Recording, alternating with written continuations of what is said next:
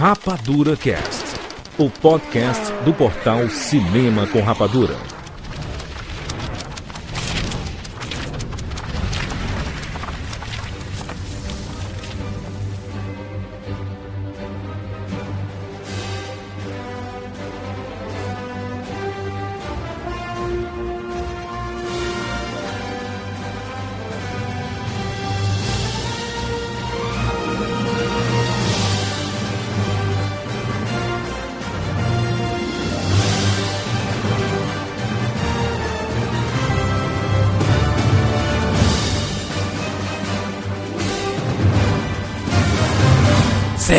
Seja bem-vindo, seres Rapadura em todo o Brasil! Está começando mais uma edição do Rapadura Cast. Eu sou Júlio de Filho e no programa de hoje nós vamos fazer um balanço da Marvel Studios nos cinemas. Estamos aqui com o Chuck Siqueira. E Júlio de Filho, nesse período a gente não viu o Brasil ser campeão na Copa do Mundo. Que tristeza, que tristeza. Rogério Montanari. Júlias Sicas, em que mundo nós estaríamos vivendo caso não existisse o universo cinematográfico da Marvel? Caraca, não, não sei como estaria o universo super-heróis aí. Estaria Eu bem diferente, que eu acho. Eu acho que ia ser um mundo deserto, tipo Mad Max, cara. É? Certeza. Mad Max? Certeza, a gente já ia estar vivendo no Mad Max já. O universo cinematográfico da Marvel nos salvou, Jurandir Filho. Como produtor de conteúdo, com certeza, né? É, Certeza. a, gente, a, gente, é a gente tem que ser muito grato a Marvel Studios aqui, porque o que eles deram de conteúdo pra gente, né? E de, Toda de semana. possibilidade. Toda semana, de possibilidade de falar sobre coisas que as pessoas se interessam, inclusive. A gente que cobre cultura pop e esse universo de super-heróis, então com certeza foi muito importante. Mas não só isso, nós temos aqui um link na postagem em que você pode ouvir todos os 20 Rapadura Casts que fizemos Pros 20 filmes lançados até este momento da Marvel Studios, a gente fez do primeiro Homem de Ferro até agora Homem-Formiga e a Vespa. Olha aqui que, que história, hein? Que história, são 20 podcasts, todos lançados uma semana após o lançamento do filme no cinema. Olha que, que responsabilidade, que história. História bonita. Podcasts todos no ar aí, você pode ouvir. Obviamente tem o, o Jurandir de 10 anos atrás, o Siqueira de 10 anos atrás.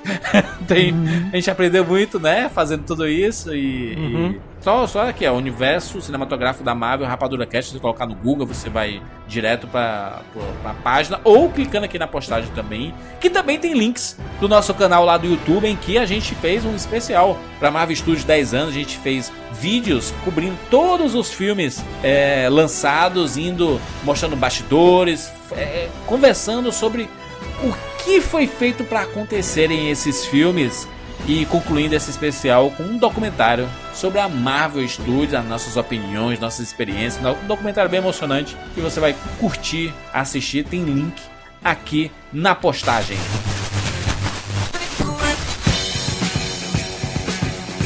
E nós temos um recadinho dos nossos amigos lá do Telecine. Este sábado, dia 28 de julho de 2018, estreia Thor Ragnarok no Telecine Play.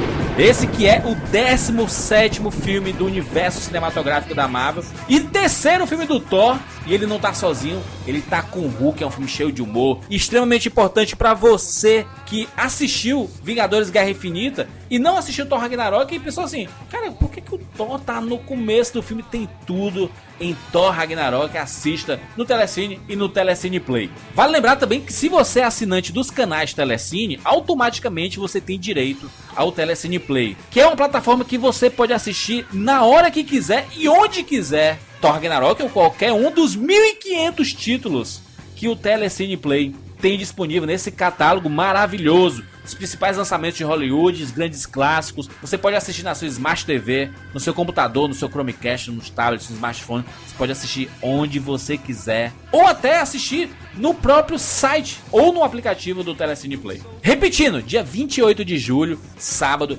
10 horas da noite, estreia Thor Ragnarok no Telecine. E você que tem acesso ao Telecine Play, cara, se você tem Telecine, você tem Telecine Play. Pega seu aplicativo e já assiste o Thor Ragnarok, que é esse filme extremamente divertido e você vai gostar muito. Então é isso, o melhor do cinema você encontra no Telecine Play. Link na postagem.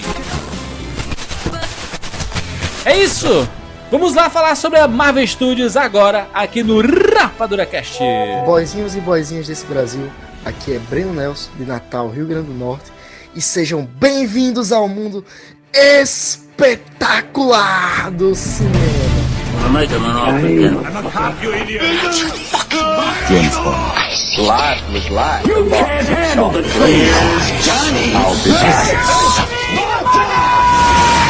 And the Oscar goes to. Rapadura Cast.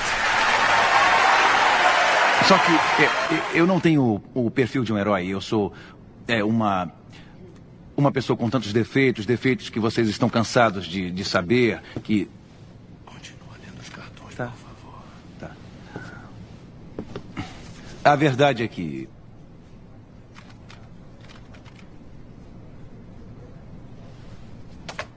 eu sou o Homem de Ferro.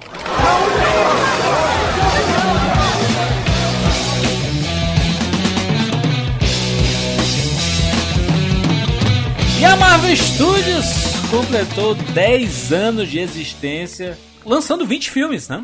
Que loucura, hein, mas? E assim se passaram 10 anos. Toda vez, por que esse cara? É, Eu gosto dessa tradição. música. Já é uma criança grande, né? Já é uma Caraca, criança 10 grande anos. já. 10 anos é muito tempo, né? E se você pensar que é, é, é muito tempo e não é, se você considerar assim. Considerando o histórico do cinema e tudo mais, 10 anos é um curto espaço de tempo pra você lançar 20 filmes, um mesmo estúdio, do mesmo gênero. É, não é um- exatamente. Não exatamente assim do mesmo gênero, né? Não, não, não. não. que a gente vai conversar se, aqui. Se, se, se, você considerar que é, baseado em história de quadrinhos, o universo super-herói é um gênero, sabe? Nesse sentido. Uhum. assim. Cara, é só a gente imaginar o seguinte: minha filha tem 8 anos, ela nasceu num mundo que ela não, em que ela não sabe que eh, existiu. O que é não, tem- ter Não ter um filme de super-herói. É. Não tem um filme da Marvel todo ano. Exato, cara. Você imagina que assim, todo ano ela sabe que ah, vai ter, vai ter tal e tal, e ela assiste. Então quer dizer, a gente até pode pensar, pra gente, pra mim, pra ter quase 40, 10 anos, ah, até que não é tanto e tal, mas, cara, pensa quantas gerações. Isso assim, ela tem oito, ela já, já tinha saído filmes há dois anos atrás, dois anos antes da- do nascimento dela. Mas imagina que quem tem 12, 14, já Sim. tinha 4, 6 anos. Então quer dizer, cara, são- é uma geração inteira, quase duas já, não sei. De repente pode ter gente que tem filho aí com 16 anos, não sei. Mas já são é pelo menos uma geração inteirinha assistindo filmes da Marvel, cara. Tendo isso no seu dia a dia, na sua vida, na sua mochila, no seu caderno, sabe? É, e, não, não, não só isso, né? A gente sabe da importância que a Marvel Studios tem e os filmes dela, mas ela traz com, com junto ali outras empresas que também fazem filme de super-heróis, porque é um gênero extremamente rentável e é e a gente vive uma onda de filme de super-heróis, então quando vem uma DC junto, vem uma Fox com seus X-Men, sabe? Ou outros estúdios lançando algumas coisas relacionadas ao universo super-herói, acaba sendo tudo o mesmo, sabe? A mesma onda, assim. Então, a- é isso que eu tô falando é, é real, assim. As crianças de hoje em dia não sabem o que é não ter filme de super-herói no cinema, sabe? Num ano. É que na nossa época a gente assistia assim, por exemplo, tinha a trilogia do Batman, do. ah, aliás, Nolan. os dois filmes do Tim Burton, que eram, Ah. eram filmes isolados, você não tinha um universo todo junto, que é uma coisa que foi criada Sim. um pouco pelos X-Men ali, mas é, só tinham aqueles personagens. Só mais pra frente que foi aparecer ali o Wolverine, o filme do Wolverine separado e tal, eles iam até É. fazer uns outros, não deu certo. Mas essa história de ser um universo compartilhado, que é uma coisa muito dos quadrinhos, isso veio com a Marvel mesmo, né? É Olha, eu foi, coloco né? que são. É.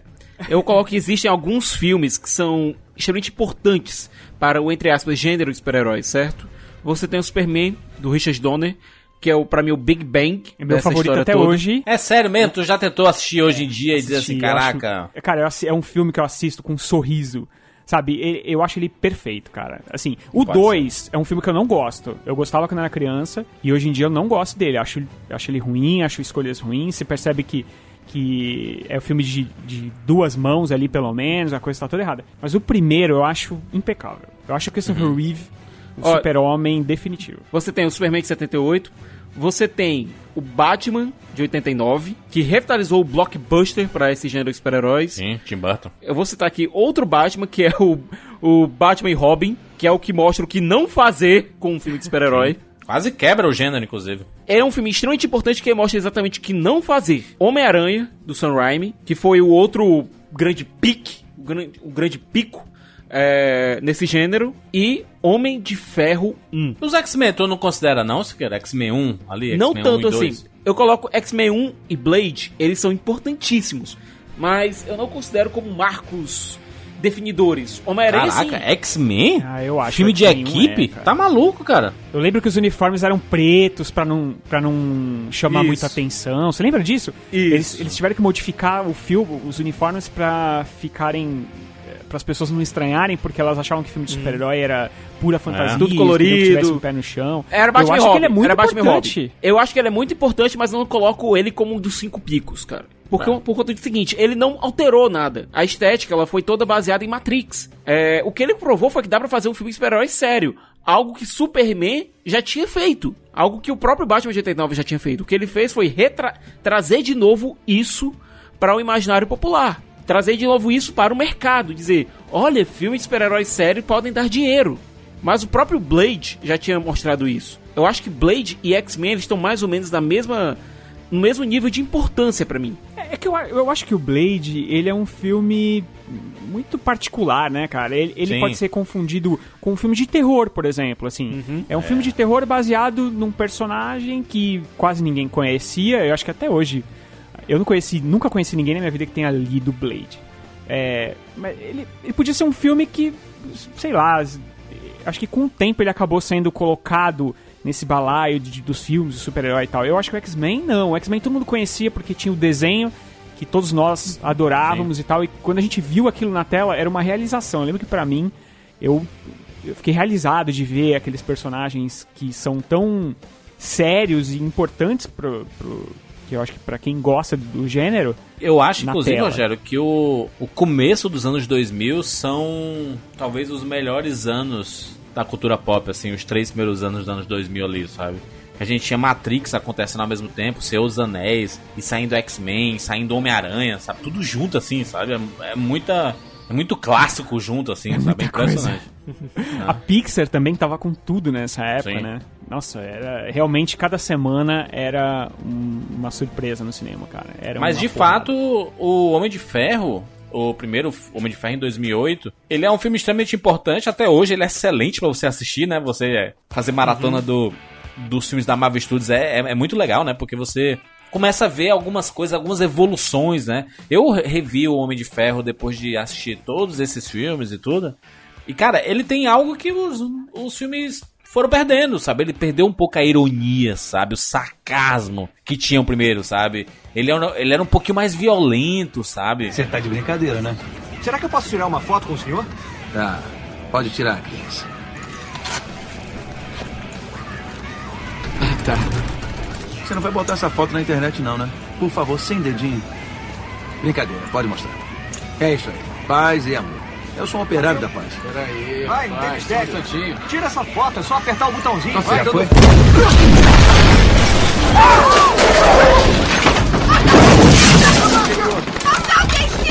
que, que é? Jimmy, fica com está! Fica machado! Não sai daqui! Fica machado! Ah, Seu desgraçado! Peraí, peraí, peraí, me dá uma arma! Fica aí dentro!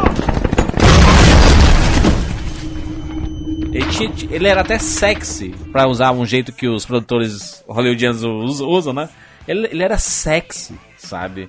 Aquela É. cena do Tony Stark na cama com a repórter, caindo da cama e soltando um sabe? Uhum. É uma coisa assim que você não vê muito assim nos filmes mais recentes da Marvel. Acho que é porque eles, eles pensavam num público adolescente adulto e viram que as crianças abraçaram muito forte seus personagens e falaram assim, "Ih, gente, a gente tem que diminuir um pouquinho. Ainda assim que a, a, a gente vai, ati- vai atingir o público adulto e o adolescente, mas as crianças ainda são um grande alvo aqui, então a gente tem que fazer um family friendly que seja pra todo mundo, PG-13 bonito, assim, sabe? Tanto é que se você pegar tem uma tomada do Homem de Ferro que mostra o rap fumando. Com exceção do General Ross, que, e aliás em algo que só aconteceu no filme seguinte, eu acho que foi uma das poucas tomadas que apareceu que alguém, alguém fumando em um filme da, da Marvel Studios. E o- o- Aí depois foi comprado pela Disney, né? E aí mudou Não, tudo, mas- não pode. Mas até Vingadores, até Vingadores ainda era Paramount, cara. Ainda era Paramount, sim. tava distribuindo.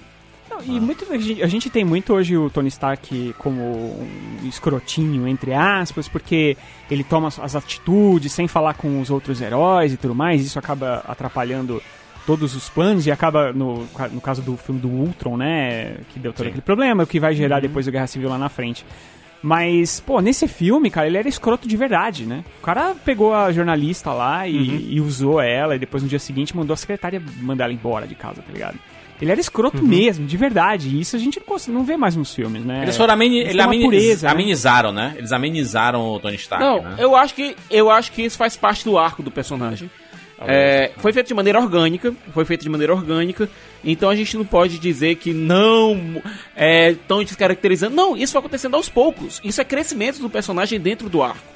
E é uma das coisas que o Kevin Feige, eu acho que ele teve muito trabalho em fazer, sabe? Muito cuidado em fazer. Sim. É, nesse começo da Marvel Studios ainda tinha um pouco da participação do Avi Arad, que, bom, todo mundo sa- lembra dele em Homem-Aranha, né?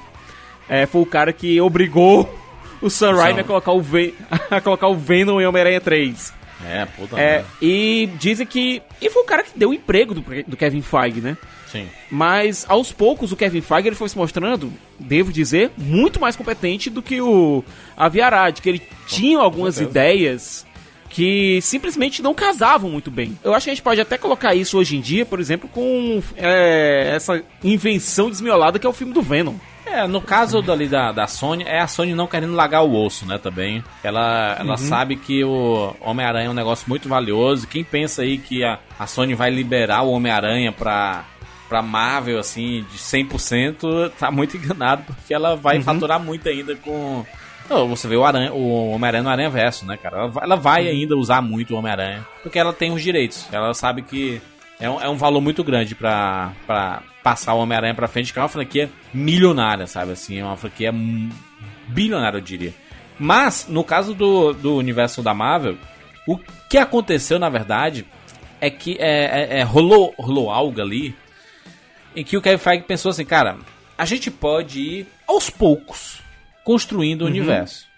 O diferencial é que os filmes, se você pensar os primeiros filmes do universo Marvel, tirando os Homens de Ferro, todos não não deram grana assim, sabe? Não, não, não justificaram continuar ainda saindo filmes desse universo. Sabe, tirando o Homem de Ferro. Porque o Capitão América faturou pouco, o suficiente. Eles renderam uma graninha, eles- é o suficiente. É, eles renderam o É o suficiente, suficiente pra continuar acreditando. financiar. É. É, você vê que o Hulk, eu acho que ele até pode ser um pouquinho, entre aspas, considerado um fracasso, né, cara? O incrível Hulk, assim, porque ele não rendeu Talvez muita o grana, único ele- fracasso da Marvel Studios. É, de, de financeiro, você tá dizendo? Sim. Uhum. Mas de crítica tem outros também, né? Ah, mas tem ele é um outros, não, fracasso mas não é de isso. crítica e de, e de público também, né? E, e é um filme que facilmente você pode tirar ele totalmente do universo, que ele não vai fazer diferença, né? É, Eles fazem questão de fazer isso, né? Não, Mas eles pegam lá o, que eles General fi- Ross, que podia ser qualquer um também, convenhamos. Não precisava É. nesse- porque assim, nu- você nunca viu uma cena do General Ross confrontando o Hulk, né? Agora. Poderia, poderia ser outro personagem, né? Esse é outro, um filme que tem um clássico exemplo de aviaradismo, sabe? É, que é aquela cena do, do Bruce Banner com a- na cama com a Betty e eles começam a ir no rally roll e tal e o relógio dele começa a disparar e depois faz aquele bem cômico. Aquilo ali era uma cena que ele queria colocar no Hulk do Ang Lee, cara. Do, assim, essa, essa, essa primeira fase, né, do, do universo Marvel, é, é bom a gente enxergar esse universo Marvel é, em retrospecto, porque a gente consegue separar por fases e ver o que é que aconteceu nesse- nesses períodos, né? Porque se você pensar, é, a gente não tem um histórico em Hollywood de uma franquia com personagens diferentes e que se conectam de alguma forma que tenha funcionado, sabe? Tipo, você ter 25 James Bond, ok, é o mesmo personagem. É o James Bond, né? É o protagonista e indo, mais que mude o, ator, é, ex- existe ainda. Ainda é o personagem James Bond, o 007, sabe? O que é diferente aqui, você vê. Tipo, você tem um Harry Potter. Você teve oito, oito filmes do universo Harry Potter. Ainda assim, são é o Harry Potter, a Ron, o Rony, a Hermione e tudo mais, sabe? Ainda é a mesma galera. O difícil que a Marvel Studios fez e o que é histórico, e sim, a gente pode dizer que o que a Marvel fez e tá fazendo é algo que vai ser estudado daqui 50 anos, vai estar em livros de cinema o que a Marvel Studios fez, sabe? Esse projeto absurdo. A gente tá aqui em 2018, 10 anos, 20 filmes lançados. Cara, é algo inacreditável. Você pode colocar até dois por ano, sabe? É, Se você fizer a divisão aí. Mas, a- mas teve ano, ano no, no começo tinha menos. E aí no, no passado recente aí eram só três por ano, sabe? Então, assim, a máquina começou a ficar muito grande. Mas olha que absurdo que eles fizeram. Porque se você considerar, pega a primeira fase da Marvel. Você tem Homem de Ferro, depois Hulk, Homem de Ferro 2, Thor, Capitão América, Vingadores. São filmes praticamente bem diferentes. Tirando o Homem de Ferro, que é uma, uma continuação, né? E são filmes que têm um espaço, tem um espaço entre eles bem mais dilatado do que a gente tem hoje. É, é o exato. espaço entre cada filme é bem mais. Eles tiveram bem mais tempo pra, sabe, entre aspas, respirar. Juras, esse modelo da Marvel, ela pegou, entre aspas, muitas aspas aqui, emprestado do que a Universal fazia há muitos anos atrás com os monstros. Que de vez em quando um aparecia em outro e tal, mas era muito. É, muito, muito pouco isso. Sim. A Marvel começou pequeno, aquela aparição do Samuel Jackson no final do. nas cenas pós-créditos, que se tornaram das marcas da, do Marvel, da Marvel Studios. Acho que a maior marca, É. né? A maior marca da Marvel Studios é conectar um futuro do, da- do, do seu personagem ou desse universo através das cenas pós-créditos, né? Eu sou o Homem de Ferro. Acha que é o único super-herói do mundo? Sr. Stark faz parte de um universo maior. Só não sabe disso ainda. Quem é você? Nick Fury, diretor da SHIELD. Sei. Eu estou aqui para falar sobre o projeto Vingadores. É um possível futuro, porque, cara, tava no começo do primeiro filme ainda. Sim. E o cara já tava prometendo ali na, no Vingadores. Cara, tem uma promessa de Vingadores no final do primeiro Homem de Ferro. Não, que muita gente não sabe, né? Porque, tipo assim, as pessoas subir os créditos, as pessoas vão embora. Ninguém fica nos créditos, a não ser a gente que gosta de cinema, gosta de ouvir as músicas finais e ver os letreiros e etc. Eu tive que encher o teu saco, Jurandir, pra gente ficar. Sim, eu, tive que, eu tive que encher o teu saco pra gente ficar. Eu, eu lembro. Não, eu, eu lembro de, do primeiro filme eu ficar porque eu li a revista de cinema, a, a finada revista 7, e lá tava dizendo pra continuar na sala, eu fiquei, mas 90% das pessoas levantaram. Aí ficavam até meio olhando estranho, assim, por que, que esse cara não tá levantando, sabe? Hoje em dia, eu acho que a galera que vai assistir filme de super-herói, principalmente da Marvel, eles ficam até a última letra, cara, assim. Eu não sei. Me, é, me assusta hoje as pessoas vi. levantarem, sabe? É, hoje em dia você fala, ué, o que, que esse cara tá. Esse cara tá louco? Esse cara vai, né? Não, tem gente que grita assim, é, é bom sair mesmo porque ele não faz parte do nosso grupo aqui, não, da, da, da nossa turma, sabe? Cara, mas no caso do Homem de Ferro, você tem uma aventura que é extremamente ágil, um filme muito bacana de se assistir, com uma trilha sonora extremamente rock and roll. O Uhum. Robert Downey Jr. comendo a tela, não é devorando, é comendo assim É, com a, é um outro patamar de super-herói. é. Sabe, a química entre ele e a Gwyneth Paltrow funcionando. É, até mesmo o, o Obadiah Stane, como vilão, funciona. Que era uma É. coisa que a gente não... É, Ele funciona, até o robozão gigante idiota, né? Mas até ali eu acho que ele funciona muito bem. O, o- o Jeff Bridges tá muito bem. A cena do Jeff Bridges revelando pro Tony Stark que é o vilão é feita de um, com cuidado ali. Sabe qual eu gosto, o, o Sicas? Da cena em que ele tá com a Pepper na sala do, do Tony Stark. Que ela tá tentando gravar ali o pendrive e levar e tal. é. Porque ali, cara, aquela cena é muito bem feita, assim. Porque ela pesca, né? Ela consegue perceber que, a- que alguma só pela, pela fala dele, isso é muito legal, cara. Não, a, ge- a gente acredita muito no Kevin Feige, mas o John Favreau ele tem muito, muito, muita participação nisso tudo, sabe? Porque o modelo Homem de Ferro 1 foi replicado e é replicado até hoje é, na, na forma né, da apresentação do personagem, os conflitos, as soluções e tudo mais, sabe? É, só que a diferença é que o Homem de Ferro tinha o Downey Jr., que é uma força da natureza, né? Ele na tela, ele domina tudo e ali 10 anos atrás ele era mais novo, então tava com muito mais gás, com muito mais gana de querer acertar, de fazer É, um blockbuster e tudo mais. E né? tentando se provar como ator ali, né? Era a grande volta dele, cara. Era a grande chance. Ele já tinha se Ele provado como com ator. Ele, ele, ele tava querendo mostrar que ele ainda era necessário pra Hollywood, sabe? Ele ainda podia dar um gás, sabe? Porque ele já tinha feito Chaves, já tinha feito muita coisa, né, em Hollywood. Mas foi ali que ele demonstrou, né, que ele tava curado, né? É, mas o que eu digo é na volta dele, né? Porque enquanto ele, ele fez o Chaplin, ele ainda tava em alta. Aí dali pra frente ele, ele caiu, foi meio maldição do Oscar assim também, e aí ele foi pras drogas e tal. E aí ele tinha voltado só com um, ti, um filme, que era aquele Beijos e Tiros. Que é excelente. É. Do Shane Black, que é muito é, mas, bom, aliás. mas era um filme pequeno que quase ninguém viu.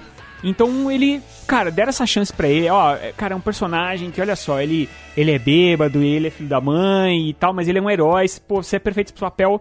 Quer? Ele, cara, ele abraçou. Abraçou com toda a força do mundo. E eu acho que combinou, né? E, e isso, isso é mérito do Favreau. Porque Um encontrou o outro, comprou. né? O Tony encontrou. É, o Tony encontrou o, o Downey e o Downey encontrou o Tony. Tanto é, perfeito, Rogério, que o que aconteceu foi o seguinte: a personalidade do Tony Stark, depois do primeiro Homem de Ferro, ela foi, ela foi mudando pra ficar mais próxima à personalidade do Tony Stark e do Robert Downey Jr. É. É, cara, é um cara que mudou. É, o que o Júlio estava falando, né? Que vai mudar. Mudou a- história da Marvel, mudou pra sempre a história do cinema. Eu acho que o Downey Jr. também, cara. Porque ele, ele é tipo um Christopher Reeve do Homem de Ferro. Eu acho muito difícil. Uhum. Acho que vai demorar muitos anos pra alguém ter a coragem de botar um cara vestido de Homem de Ferro, sabe? É, né, nessa Porque- primeira fase, são, são três nomes que a gente tem que aplaudir muito. Que é Kevin Feige, John Favreau e Downey Jr. São os três nomes, nessa primeira fase especificamente, são os três nomes que fizeram isso tudo acontecer. Sabe? Eu sei que os outros têm importância e tudo mais, etc. Na, inclusive na segunda fase tem outros nomes que são muito importantes, mas nessa primeira fase não, não tem como não dar um grande mérito pra esses três, sabe?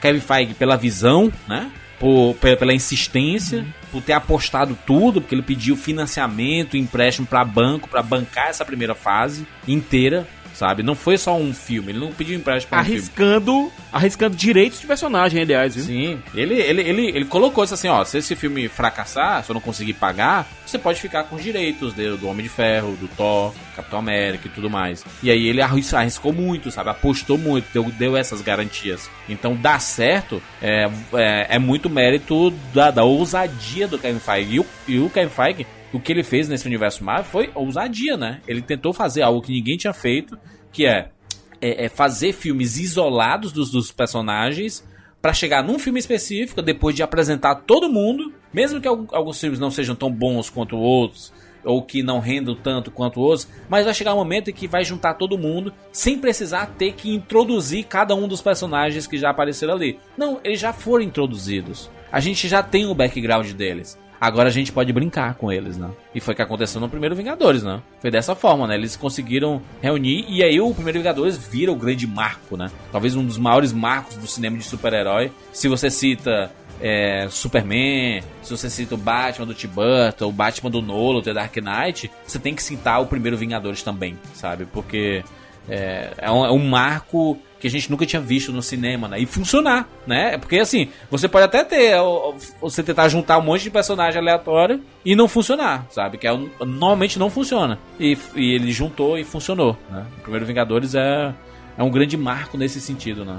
Eu acho ainda, ainda hoje, depois de tantos anos, ele é de 2012, então são seis anos já que ele existe. Eu ainda acho ele o melhor filme da Marvel. 2012 é porque um ano pra Marvel significa é quase um ano de cachorro assim, sabe? Um ano pra Marvel são tipo três anos. Sabe? Porque ela lança três filmes de super-herói por ano, né? Então a gente pode considerar dessa forma, né? 2012 é fala assim, pô, 2012 pra 2008 são só seis anos, mas pra Marvel são Então, mas sabe que eu fui, eu 18 comecei filmes. a Parece frase. que passou muito mais tempo. Então, você sabe que eu comecei a frase, eu ia falar, não, são oito, eu ia pensar que. Aí, de repente, quando eu fiz a conta que deu seis, eu fiquei. A minha frase até michou, sabe? Ela miou assim. Porque realmente não parece muito seis anos, né? Mas pra Marvel realmente é, é ano de cachorro, cara. São muitos. Quantos filmes tem na frente? Ó, são. Ele é o 14. sexto filme da Marvel? Foi. Tem 14 filmes na frente. Eu ainda acho. eu ainda acho Vingadores o, o meu favorito, porque eu acho ele muito bem distribuído. É um filme que dá espaço pra todos os heróis, até aqueles que, que ninguém dava nada, que é Gavião Arqueiro, a Viúva Negra na época que ela tinha aparecido só no Homem de Ferro 2. Sim. É, todos têm uma grande importância nesse filme, inclusive acho que a, a, a Viúva Negra ela é o que é por causa desse filme, né? Ela, É, fato. é, você tem um pouco de- do background dela, de, que- de que trabalho, qual é o trabalho dela na verdade e tudo mais, e, e o quanto ela é fodona. E, e eu acho que o, o Capitão América deixa de ser um chato de galocha que ele era no primeiro filme. Ele vira o líder, né? Ele vira o líder quando ele sobe naquele Sim. carro e o policial chega pra ele, ele fala: Ah, cara. Não, você tem que ir pra ali, não sei o que e tudo mais. Aí eu disse assim: Caraca, esse é o capitão, né, cara? Capitão América, já no Capitão América, o primeiro Vingador do Joe Johnson, ele conseguiu dar uma dimensão ao personagem ali bem bacana, bem longe Claro. daquela que o público geral tinha. A gente tem que Sim. lembrar que o primeiro Vingador foi um filme que teve alguns problemas de para ser vendido. É, especialmente no mercado europeu. É, Tanto é, que. é. É, tanto é que na Alemanha, por exemplo, ele não foi lançado como Capitão América o primeiro Vingador. Ele foi lançado como o primeiro Vingador. Ponto. Que é um baita nome, inclusive. É. Pois é. E a partir da. Desde aquele filme, aliás, o Capitão América foi tratado com um respeito é, pelo Joe Johnson que eu achei sensacional. Não, ele não sei foi que era tratado aquela como cena, capa- ele, ele abraçando a granada ali, cara, é uma cena emblemática, né? Aham.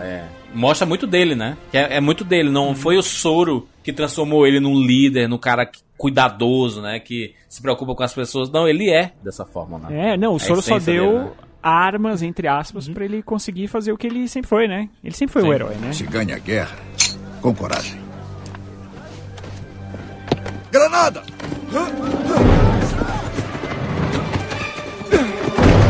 Afaste-se! Pra trás!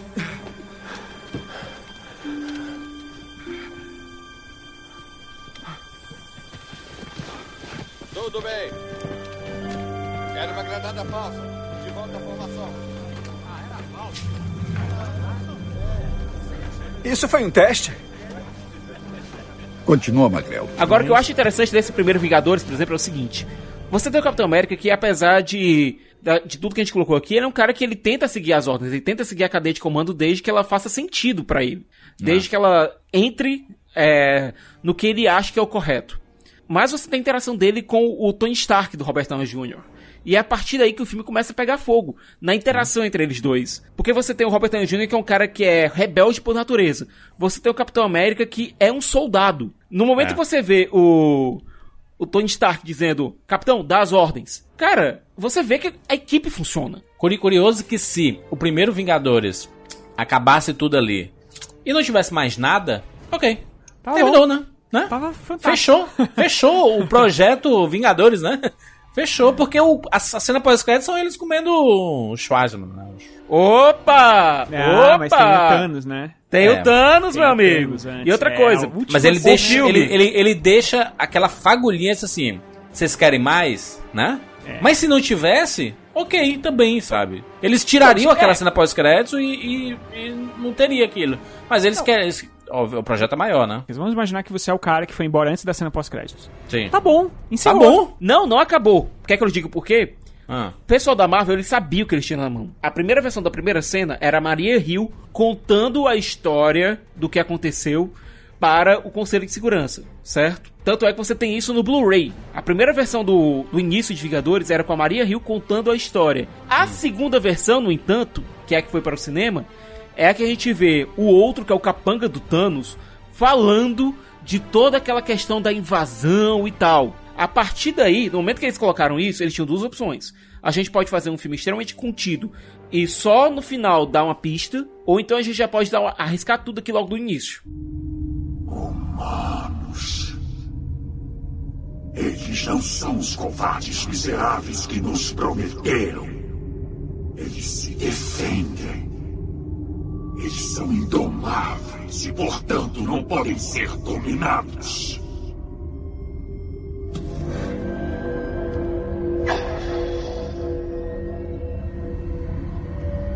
Desafiá-los é cortejar a morte.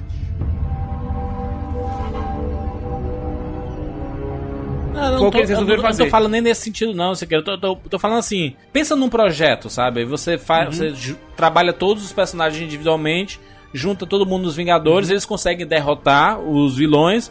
O Loki é preso, vai todo mundo pra casa e tá todo mundo bem, vai todo mundo e acaba assim. No sentido de, de satisfação, Fechou. né? Você tá querendo dizer. É, de você tá satisfeito, cara. Era tudo que eu queria na minha vida. Eu queria esses personagens, eu queria um filme de cada um, eu tive, eu, eu quis eles todos juntos, eles estavam juntos. Maravilha, cara. E eles são fantásticos juntos, eles funcionam muito melhor juntos. E só que, obviamente, que você fica satisfeito, mas você quer mais. Quer mais, Você né? fala, é, você quer mais, É um fala, vício, né, cara? foi Filme de super-herói é um vício. Você, principalmente a Marvel, que criou a parada da continuidade, né? E aí coincidiu com a explosão do universo das séries maratonadas e tudo mais, que você tem a necessidade de querer mais. Você termina um episódio, você quer ver o outro, sabe? Você quer ver a próxima temporada, você quer, você quer, sabe? Você fica ansiando. Então a Marvel entendeu que é uma necessidade do público atual ter uma continuidade e, e, e ter uma, uma. Você ampliar esse universo, né? Porque a segunda fase é uma ampliação desse universo. Por mais que tenha a continuação do Thor, tenha a continuação do Capitão América, continuação do Homem de Ferro. Mas aí tem Guardiões da Galáxia, sabe? Vai pra outro lugar que a gente não esperava um, um- no espaço e lá é gigante, é tão gigantesco quanto ali na Terra, sabe? então amplia cada vez mais o Na- horizonte, né? Nessa segunda fase, Juras, a gente teve algumas coisas que eu achei bem interessantes. É, você teve um Homem de Ferro 3 que ele tentou fazer uma ruptura do modelo Marvel, tanto é que você tem uma ação onde o presidente dos Estados Unidos é sequestrado quase, Meu e você Deus. não tem um envolvimento da SHIELD sequer. É. Entendeu? Ele tentou, ele tentou fazer uma ruptura. É, o Shane Black tentou fazer um filme que conciliasse o que, o que é um filme do Shane Black com um filme da Marvel. É, pra mim foi algo bem. Uma tentativa de ser transgressor que não deu tanto certo assim. Tanto é que. Tem coisas boas. O fi- o filme tem, É. tem coisas boas, mas ele eu acho ele um dos mais fracos, assim, do. Não, ele teve algumas consequências que eles tiveram que dirimir o que aconteceu no filme, é, o que aconteceu no filme em vários outros filmes. a gente teve cita- citações dele, eu acho que o, o filme só foi terminar realmente agora recentemente o É. Homem-Aranha de volta ao lar. Não, no, no Guerra Civil. No Guerra Civil Não? não, no Guerra Infinita. Que explica o, o- a luz no peito, que ele não precisa ter, que era uma coisa que, que é do final do Homem de Ferro 3. Que você falou, é, mas ele Isso. não tirou, ele não precisava mais ter essa luz. Por que, que ele continua É. com a luz no peito? E aí, Aí a ele Pepper fala pra ele, ó, ele você não recoloca. precisava ter isso aí no peito e tal. Então quer dizer, só Uma cagada Civil- gigantesca, né? Ele tirar Cara, aquele é negócio do muita peito do Homem de. Ferro 3. Eu acho o Homem de Ferro. Mas não eles consertaram, né? de- Mas eles consertaram. Eles, eles cagam. E aí a gente, pô, que paia, não sei o que e tudo mais. E depois eles, gente, foi errado, né? Vamos resolver? E resolve. E tá pronto. É. Não precisa Não, tá falar bom, mais nada. Tá? Acabou. Né? Eu também acho. Mas eu não consigo lembrar, Aí, se agora... tem coisas boas no 3, eu não consigo lembrar de nada bom no 3, cara. Cara, eu gosto De verdade. do. Cara, eles conseguiram fazer um pivete chato não ficar chato. Ah, eu acho super chato. Eu não acho, cara. Agora, que Guardiões foi uma ruptura gigantesca, foi. A gente tem dois filmes nessa segunda fase que eu considero duas grandes rupturas. Você tem o Guerra, o Capitão América Soldado Invernal, Que é um que clássico. eles né? entregaram pra dois diretores que eram conhecidos como diretores de séries de TV de comédia. Sim. Ainda por cima. O mais próximo de ação que os irmãos russos tinham feito era o episódio de paintball de community, cara. que é maravilhoso, inclusive. que é maravilhoso. Mas é o mais próximo de ação que eles tinham feito antes desse filme. É, e o Soldado Invernal pra mim ainda é o meu favorito do universo Marvel aí, sabe? A coragem, a, a seriedade, porque é, a, a gente não comentou isso, né? Mas nesse balanço total aí, os filmes da Marvel são, são sempre friendly, assim, né, cara? Tá, tem um vilão, você ganha e tudo mais, é, não tem muita consequência, sabe? Não é muito, não leva muito a sério algumas coisas. Por mais que tenha uma seriedade ali no, no Vingadores, sabe? Você sente no olhar do Tony Stark quando ele vê o Coulson, que o Coulson morreu, sabe? Você vê o olhar assim, Aham. pesaroso, sabe? Ex- Existem algumas consequências ali. Mas na Marvel meio que tudo se resolve no, no final, sabe? O- E o Soldado Invernal, ele é um filme sério, é um filme de espionagem, basicamente, né? É, que ele é um filme de ação grande. re- ele causa uma revolução dentro do universo Marvel. Sim. Ele causa uma revolução dentro do personagem do Steve Rogers. É. Ele muda o personagem do Steve Rogers. Ainda que direção- humor, né? Porque afinal é a Marvel Studios. e A Marvel Studios tem que ter humor. Se as pessoas não, não compreenderam isso depois de 20 filmes, tá errado, né? Também a Marvel acho. Studios tem que ter humor. Não, não Juras? cabe um. Batman vs Superman dentro da Marvel Studios. Não cabe, não adianta. Mesmo que você tenha personagens com arcos seríssimos, vai ter humor. Guerra Infinita, que é um arco seríssimo, tem humor pra caramba. O Pantera, o Pantera Negra tem um pouco de humor, Tem ele tem Exato. Eu acho que é o máximo que a Marvel consegue chegar de falta de humor, entre aspas, Uhum. é o é o Pantera Negra. Exato. Que, que é um filme um pouco mais sério, ele tem um tema um pouco mais pesado, mas mesmo assim, cara, tem várias Mas ele é descolado, A Shuri- sabe? Ele é legal e tudo. É, tanto A que Shuri é- ver que a Shuri, ela se destaca no filme. Ela é, Exato. o, ela é o humor do filme, né? Ela é Ah. o ponto de... O alívio cômico. Ela é o alívio cômico do filme. E, e tá lá, entendeu? Brilhando. Tem uma frase do Neil Gaiman, que ele soltou agora na San Diego Comic Con, que eu gosto muito. O inverso do humor não é a seriedade, mas sim a falta de humor. É. Pode existir seriedade no humor e pode Sim. existir humor na seriedade. As duas coisas não são antagônicas. Não precisa ser sisudo, né? Ele, Uhum. ele, você pode fazer um filme com um tema sério, como o Pantera Negra, que é, na segunda vez que eu assisti, inclusive, eu, eu peguei ainda mais esses temas, assim, eu, me chocou ainda mais e tal, até por toda a repercussão que já tinha rolado com ele antes e tal. É, e mesmo assim, cara, é um filme gostoso de assistir, um filme bem humorado, é um filme que você se importa com os personagens. Eu acho que o humor, cara, faz parte da vida, tá ligado? Se, se você vivesse Claro. no meio de pessoas, todas sisudas, ninguém fizesse nenhuma piada o tempo todo, você ia querer matar todo mundo uma hora, sabe? Não, o sorriso, cara, o sorriso, a diversão faz parte do ser humano, sabe? É, a gente naturalmente, no nosso dia a dia, obviamente tem dias que a gente tá meio pra baixo, que a gente tá meio mais sério e tudo mais, mas o sorriso faz parte do nosso cotidiano. Sabe? Então você ter humor nos filmes, nos filmes da Marvel, na verdade, transforma ainda mais em entretenimento, né? Você sabe que vai assistir um filme da Marvel, você vai dar uma risada, você vai se emocionar em um determinado momento, você vai ficar feliz, você vai ficar triste, vai, vai ter um monte de sentimentos, sabe? E a Marvel, ela sabe fazer isso muito bem, ela dosou nesses 20 filmes, tudo isso. Tem filmes que são muito mais divertidos, né? Por exemplo, eu vejo no próprio Guardiões. Guardiões é um filme extremamente divertido, né? Que apela pra nostalgia. A nostalgia é um sentimento extremamente positivo. Quando co- coloca uma música é, antiga que você é, gosta muito e toca lá e você, caraca, mas eu lembro dessa música, vem aquela nostalgia, né? Aquela aquele sentimento positivo. O Guardiões ele tem um sentimento extremamente positivo. Já Guardiões 2, ele tem a, o humor, mas ele vai para um outro lado. Então ele pega o lado mais emocional, né? De quando fala de, da relação pai e filho, né? É, e se você se identifica, você vai para um outro lado, sabe? Então a Marvel ela sabe dosar temáticas né, nos seus filmes, né? E é interessante, Juras, que a gente pega, por exemplo, o Guardiões 1. É, apesar de ser um filme que passa muito, mas muito longe do arco central da, da Marvel, ele acaba influenciando o arco central. Guardiões 2, apesar de ser um filme que, em tese, deveria ser mais entranhado é, no arco central da Marvel, que é o das, da Guerra Infinita, é um filme que é mais distante desse arco central, porque ele não toca de maneira direta é, no que está acontecendo no arco central. É um filme bem isolado, bem focado nos personagens que estão ali naquele filme. Ele não tem nenhuma preocupação em ir atrás do das joias do infinito, nem nada disso. É. Ele tá querendo resolver os personagens dele. Ponto. E, e, e, mas nessa queira, talvez seja o filme que mais aparece o Thanos tirando Guerra Infinita, né? É o No Guardiões primeiro, da Galáxia o 1. Guardiões, Guardiões, Guardiões 1. exatamente. Guardiões É, 1, onde mas ele- Guardiões 2.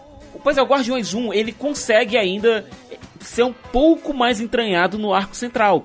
Guardiões 2, ele ignora basicamente o arco central e se concentra em resolver os problemas dos personagens. Mas, mas também, Sicas, porque ele não precisava se provar mais, né? O primeiro já era um Exatamente. sucesso. O primeiro, ele precisava desse dessa âncora, porque era um filme que, de personagem que ninguém nunca tinha ouvido falar, cara. Assim, eu acho que, sei lá, você precisava ser, assim, muito fã de quadrinho pra poder conhecer o- os Guardiões da Galáxia, ou, e, e muito mais ainda pra você ter acompanhado todo, todo o arco dos personagens, as mudanças e tal. Então, quer dizer, era um filme aposta 100%. Meu, vamos pegar esses personagens aí de quinta linha, quarta linha, não sei. Vamos usar para um diretor que, que ninguém conhece, ninguém nunca viu. E vamos ver o que, que dá. E aí acabou dando certo, porque ah, ah, ali tudo né, se juntou de uma forma. Você, você pegou um cara que gostava muito de música, e, e você tem uma história muito bem escrita, e você tem atores, um elenco. Isso é uma coisa que a gente precisa falar da Marvel. O elenco, além do Downey Jr., é sempre muito Parece Impressionante, que são né, pessoas que estão fazendo, é claro que elas estão fazendo por dinheiro também, mas elas fazem com prazer, né? Você consegue sentir que elas estão ali é, muito bem dentro daqueles papéis, né? Você pode ver que lá atrás, no filme do Hulk, por exemplo, não deu certo com Edward Norton. Era um cara que, que tinha uma visão diferente e, e que não comprou o personagem, e aí depois ele foi é, modificado, foi trocado o ator e de repente funcionou muito bem. Então, quer dizer, os atores, principalmente os, os, os do Guardiões da Galáxia, é impressionante, cara. Eu acho que a, a química entre todos eles é. Eu acho incrível, assim. Eles conseguiram replicar aquilo que a gente tinha visto lá no primeiro Vingadores. Eles conseguiram fazer em Guardiões da Gal- da Galáxia com personagens que a gente nunca tinha visto. Porque no primeiro é, Vingadores você tinha que pegar personagens que você já conhecia do Sim. mundo pop ou que você já conhecia dos outros filmes e juntar e deu certo. Aqui eles pegam personagens que você nunca viu na sua vida, Muita atores surpresa, que né? Foi surpresa. Exato. E atores que até então não, não eram muito conhecidos. Você pega Você o Chris tinha- Pratt, ele, não, ele era ator de série. Ele tinha feito o Ela. Eu Uhum. não lembro dele em outro filme. Você tem a Zoe. Saldanha, que tava sempre, tá sempre maquiada nos outros filmes, né? Ela fez o Avatar, mas você não sabe que é ela. Você tem Eu acho que o- mais perto que ela teve de um de um filme maior foi no Terminal. E o personagem dela era bem- pequeno no Terminal. Star Trek, filme. né? Star Trek a Uhura, né? Star Trek. Aquela- A Uhura. É, ela, ela era verdade, era o Uhura do Star Mas- Trek, mas era coadjuvante também. Não foi um filme que explodiu, que deu um bilhão de bilheteria, sabe? Que as pessoas viram e, ah, meu Deus, todo mundo sabe quem é Zoe Saldana. Ela já tinha uma carreira grande, né? Ela já tinha feito lá Piratas do Caribe, né? Ela, ela era, um, era um rosto familiar. Mas no Guardião da. Galáxia chamou mais atenção, né? Apesar dela estar extremamente maquiada, você ainda reconhece a, a Reconhece. Zoe Saldana ali, sabe? Com certeza. E aí você tem o, o, o ator que faz o Drex, como é o nome dele? Esqueci agora. O Dave Batista. Que era um, um lutador de luta livre. É. Você tem uma árvore que, que fala uma frase, né? Que aí Sim. Também. aí é bacana que seja o Vin Diesel que duble as frases dele, inclusive no mundo todo, que também é muito legal. Mas podia ser qualquer pessoa, não tem problema. E você tem o Rocket, que é o. É o Bradley Cooper. Bradley Cooper, que também Mas é fazendo a voz. voz. É. E outra coisa, a voz do Bradley Cooper em Guardiões da Galáxia, como Rock, é irreconhecível. Você não, consegue você não consegue colocar aquela voz fechando os olhos e imaginar que é o Bradley Cooper, porque ele faz um Não. sotaque ali É, muito é, diferente. Mas, É, ele você se diz mostra- assim, não, mas tem a menina lá do Doctor Who, a Carrie Gillian. A Carrie Gillian também toda não maquiada, né? É, aí você. Carrie. Então, assim, são, são, são personagens. É o Benício Del Toro, né? Mas é, é participação pequena. Então, assim, se, se você for pensar, o Michael Hooker. São, é a, a turma que tá sempre maquiada e você não consegue muito ver. Talvez do elenco aqui, a mais famosa que apareça mais Era seja a, a Glenn Close. a Glenn Close, ok, mas, mas também é, é passageiro, sabe, o negócio da, da Glenn Close.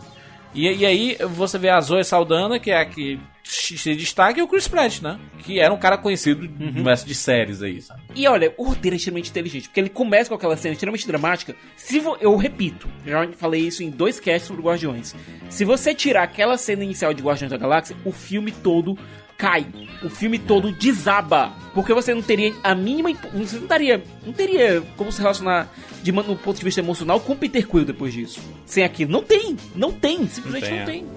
Por que você brigou com aqueles meninos de novo, meu amor? Peter. Eles mataram um sapo que não tinha feito nada. Esmagaram com um galho.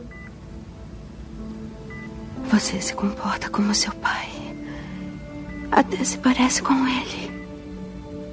E ele era um anjo. Feito da mais pura luz. Filha, você tem um presente pro Peter, não tem? Claro. Aqui. Eu guardo pra você, Peter.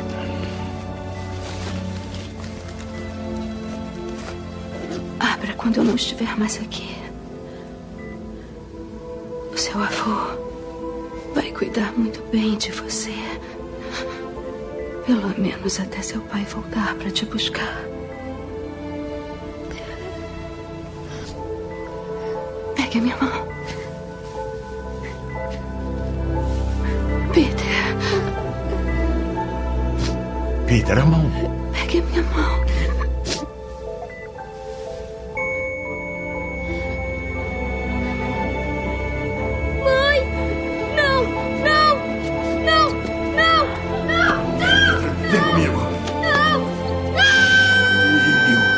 Você tem que ficar aqui, por favor. Ok?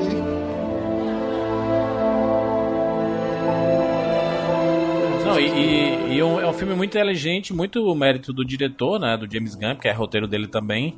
É, e, e a, e a trilha sonora, né? A gente não pode desconsiderar que a trilha sonora, o, o fato da nostalgia que o filme traz, é, impacta porque as pessoas escutam até hoje as músicas do primeiro Guardiões em loop, né? Porque viraram clássicos de novo, né? Cara, o disco, né? A trilha sonora, do, o disco da trilha sonora de, de Guardiões da Galáxia, ele é praticamente um hot hit, sei lá, um top hits. Uhum. Você pode escutar ele tranquilamente, seguidamente, você não pula nenhuma música, todas são incríveis, cara. É, E você lembra diretamente de Guardiões, né? Quando você escuta Total. alguma das músicas, as mais famosas, principalmente o Call Feeling, é, o. É, a, a Hunchback Cherry Bomb. do Carry Bomb. Cara, você, você escuta, você. Guardiões. Sabe? Você É, vem, sabe vem o é pior, estalinho aquele, sabe? né? E sabe o que é pior? Essas músicas já tinham tocado diversas vezes em outros Em filmes. vários filmes, com certeza. Entendeu? pra você, ente- você ver como essa mistura toda funcionou muito bem. Mas eu acho que aí, por essa mistura ter funcionado muito bem, pela mistura do primeiro Vingadores ter funcionado muito bem, a gente caiu numa arapuca chamada Vingadores Era de Ultron. É. Porque talvez a gente esperasse. A, a gente esperasse, não. Todo mundo esperava aquilo. Todo mundo esperava aquilo Você replicado. espera Cara, o Vingadores 1 maior, né? Melhor. e com, né? e com um vilão muito foda. Porque é, o, o primeiro Vingadores você tinha o Loki, que era um vilão fantástico, e agora você vai ter, cara, um robô, um, um cara que não tem sentimentos, esse cara que pode acabar com tudo. E aí você tem uma coisa de boca mole, esquisita. Esse bunda mole total, entendeu? E aí, cara, eu acho que foi um baldão de água fria, assim, porque. Na verdade, o Vingadores Era de Ultron é um salto alto da Marvel Studios, sabe? Ele é uma demonstração, assim, de... Olha, nós somos foda, ninguém segura nós, É. sabe? Nós somos imbatíveis. Sabe o que é interessante? Se você pega- olhar em retrospecto o Vingadores 2, as melhores cenas que ele tem são muito parecidas em espírito com as de Guardiões 1. São cenas que a equipe tá conversando, que tá interagindo, que a galera tá. Por exemplo, a cena da festa. Pra mim é a minha cena favorita no filme. A cena inicial, onde eles vão pra aquele ataque contra a base da Hydra, funciona muito bem porque você vê o respeito e o medo que o pessoal da Hydra tem da equipe dos Vingadores, cara. Aquele, aquele, aquela cena pra mim é perfeita porque ela encapsula o poder de fogo que essa equipe tem. Ela mostra que são os maiores heróis da Terra, os heróis mais poderosos da Terra. Naquele momento você vê que os caras tremem da base. Funciona porque tá dando respeito. A cena seguinte, pra mim, a set piece seguinte, você tem a cena da festa, que você tem eles conversando e as personalidades interagindo ali. Funciona muito bem. isso é a, outra, legal. a outra cena que você tem disso, que é pós o ataque do Ultron, quando chega o Thor puto e pega o Tony Stark pela, pela, pelo pescoço, você vê aquele, aquela, aquele clima de família disfuncional. E depois, o que é que eles fazem? Eles quebram a equipe, o Thor vai pra aquela missão que até hoje ninguém entendeu o que ele queria fazer lá. Um dos erros também, né, do, da Marvel aí, né, isso aquela, é, o Kevin Feige querendo empurrar a coisa, o Joss Whedon, não, não, não cabe aqui, cara, não cabe, não cabe, não, não, empurra, empurra, empurra, empurra, e aí o, o, o Vingadores era, era de Ultron ficou aquele arremedo, né, porque enfim, É um afinal é, é Vingadores, né, cara, A gente- Uhum. Você sabe que saindo Vingadores vai, vai passar de um bilhão de bilheteria. Então ele tem que empurrar a coisa. É como se é tipo uma vitrine, sabe? Você tem umas outras coisas assim que são importantes, vamos falar ali nos outros e tudo mais. Mas chega no Vingadores, meu irmão, é a grande vitrine, né? A gente tem que colocar coisa que. Se você pega, por exemplo, o, o Claw, o Ulysses Claw, o Garra Sônica, a personalidade dele, que foi apresentada no Era de Ultron, é bem diferente do Ulysses que depois É, apareceu lá no, Sim. no Pantera Negra. Eu assisti esses dias agora. Cara, ele tá lá por nada, assim. Ele é, ele é, um, ele é um easter egg falante que realmente não tem absolutamente. É só a aparência, só o mesmo ator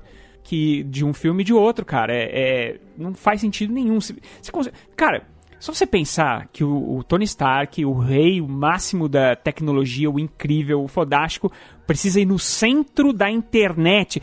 What the. f- que, que é o centro da internet? Coisa tá bizarra, né, mas. Isso me lembrou, cara, muito The IT Crowd. Quando eles levam lá a internet. Olha aqui! Essa é a internet! Se você quebrar isso aqui, acabou a É. internet! Caraca, meu. Nossa, o, o- o- nossa, cara, é muito errado esse filme. O Ultron, que ele, é, ele atrai os heróis pra aquela cidade e aí depois ele não consegue chegar no botão que ele precisa apertar pra. Cara, é tão bizarro, assim. é, e, e isso, duas crianças olharem pra mim e falar, pai. Esse filme não é muito legal, né? É, filha, esse filme não é muito legal. Não, quando você tem os heróis juntos, conversando, interagindo, ele voa, ele funciona.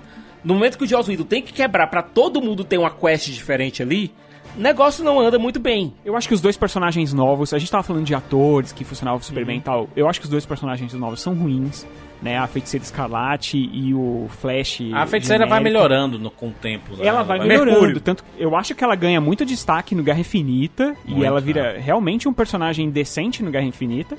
Sim. Mas, nossa, cara, o, o Mercúrio lá é. Nossa, é um arremedo. Aquele ator já, já é um desastre. O pior do Mercúrio, sabe o que é? É que a gente tinha visto esse personagem feito da maneira correta pela Fox. Pois é. Há pouquíssimo tempo. É muito ruim, Sweet cara. dreams. Na hora que todo mundo. Na hora que todo mundo tá pegando seu uniforme, ele pega um tênis da Adidas. Cara, faça um favor.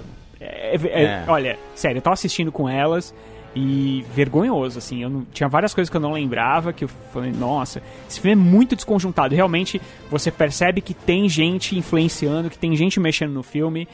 Ele lembra muito o Liga da Justiça, que é um filme que tem cenas boas e toda a, a- tudo que levou a essas cenas boas ou que leva ou todas as interações parece que são feitas por outra pessoa, não sei, parece que cada um fez um pedaço. É, o muito bizarro. vilão, não- aquela luta final ali com os minions do Tron, assim, não tem. é, Assim. O que, o que é bom Olha- do Tron, na verdade, são as consequências que acarretaram dele, sabe? Assim. Ou a. Tipo assim. O racha começando, né? Entre Tony Stark e, e Capitão América, sabe? Ficando mais Uhum. forte, né? O Thor indo embora. O Thor indo A embora. criação do sabe? Visão. Exato. Tem, tem algumas Hulk. coisas que são muito importantes. O Hulk mesmo, a Hulkbuster e tudo mais, sabe? Tem coisas que são bacanas nesse filme. Mas, assim, o que, eu- o que eu acho fantástico, assim, e aí faz parte desse balanço que a gente tá fazendo aqui, é que a Marvel Studios, mesmo ela errando algumas vezes, a gente sabe que, cara, errou, mas, cara, daqui a quatro meses tem outro filme da Marvel, sabe? Tem uma frase do Capitão América nesse Vingadores 2 que eu acho que encaixa com isso.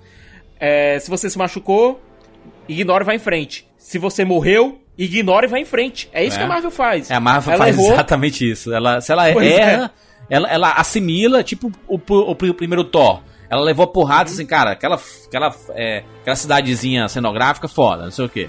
Aí o, Thor- o Thor 2 é um escopo um pouco maior, mas ainda, cara, não é o que a turma tá esperando e tudo mais. Aí faz o Thor Ragnarok, sabe? Que é o que as pessoas mais gostaram do, da franquia Thor, sabe? E sabe o que ela faz? Sabe o que ela faz também, ô, Sica, ô Juras? Ela acelera o marketing do próximo se o filme não é tão bom. É, é, exatamente. Você entendeu? É, pode ver que o Vingadores 3, né, que é o Guerra Infinita, foi super bem. Não tem marketing nenhum do próximo.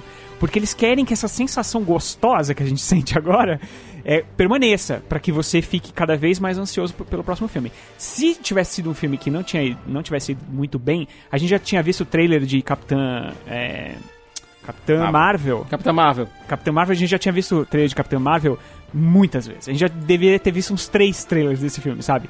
Como eles estão cozinhando em banho-maria porque eles gostam desse hype todo que tá acontecendo, então eles estão deixando low profile, assim. Não, Mas não, você, vê- você, você vê mesmo o Guerra Infinita funcionou tanto, tanto, que ele ainda tá em cartaz nos Estados Unidos. É capaz do Homem-Formiga sair de cartaz e o Guerra Infinita continuar em cartaz. Pois sabe? é. Porque ele continua funcionando absurdamente.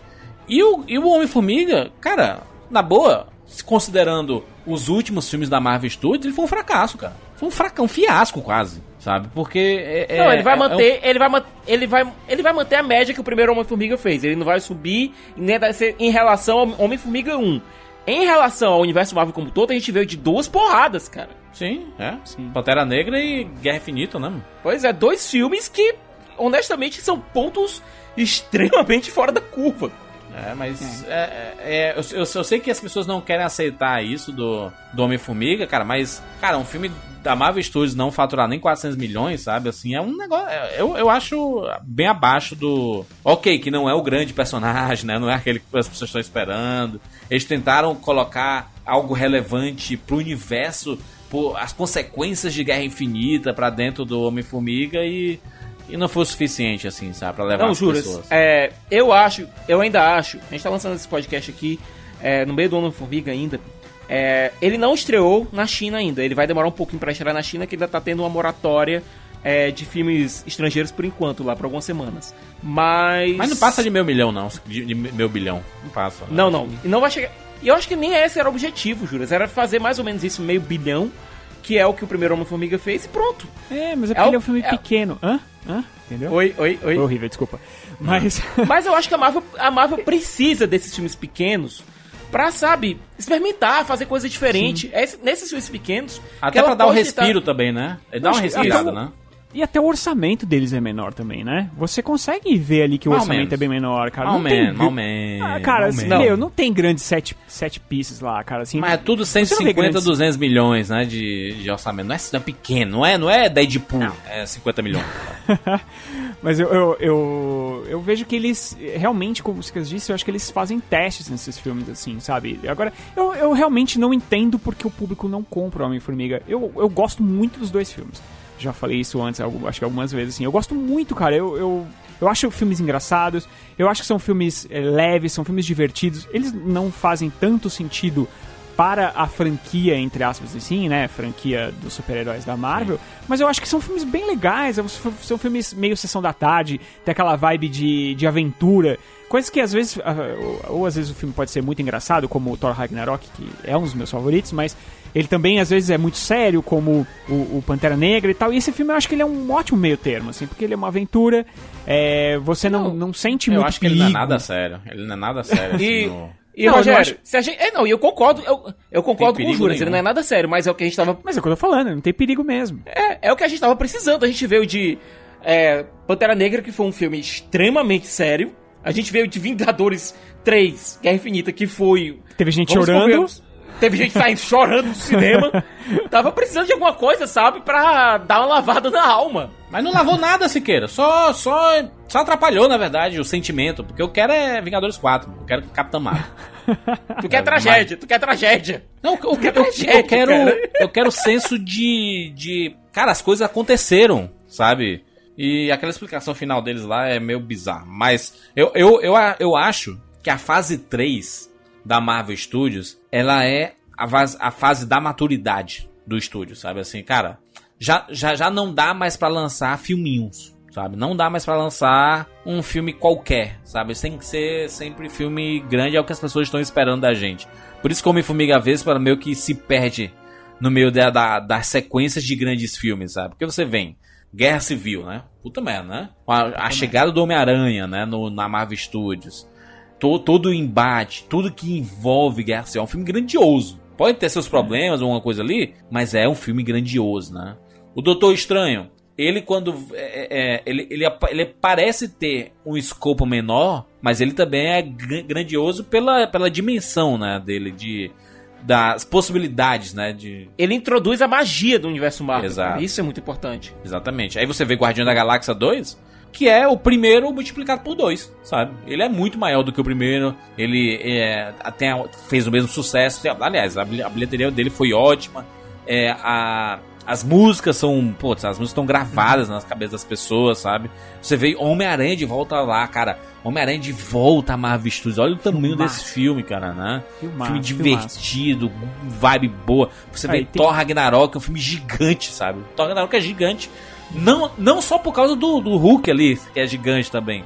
Mas olha a dimensão dele, surtur, sabe? né? Exatamente. É, é- Cara, ele é o Guardiões 3, quase, né?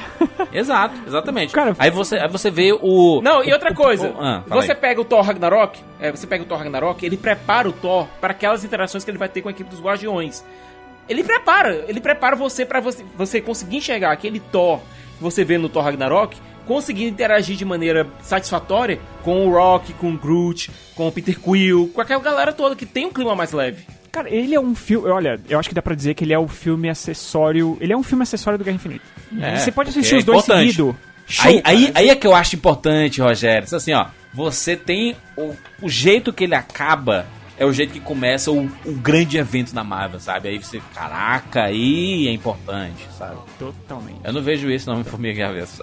Eu não consigo enxergar o Homem-Formiga sendo. Mas, é- mas essa não é a intenção, entendeu? Eu sei que não é a intenção, cara, mas sabe, a gente já tá no af- afunilamento desse, desse arco, sabe? Você não. Ó. eu não espero mais nada além Se fosse a intenção, eles iam vender o filme falando assim: veja as consequências de Guerra Infinita, sabe?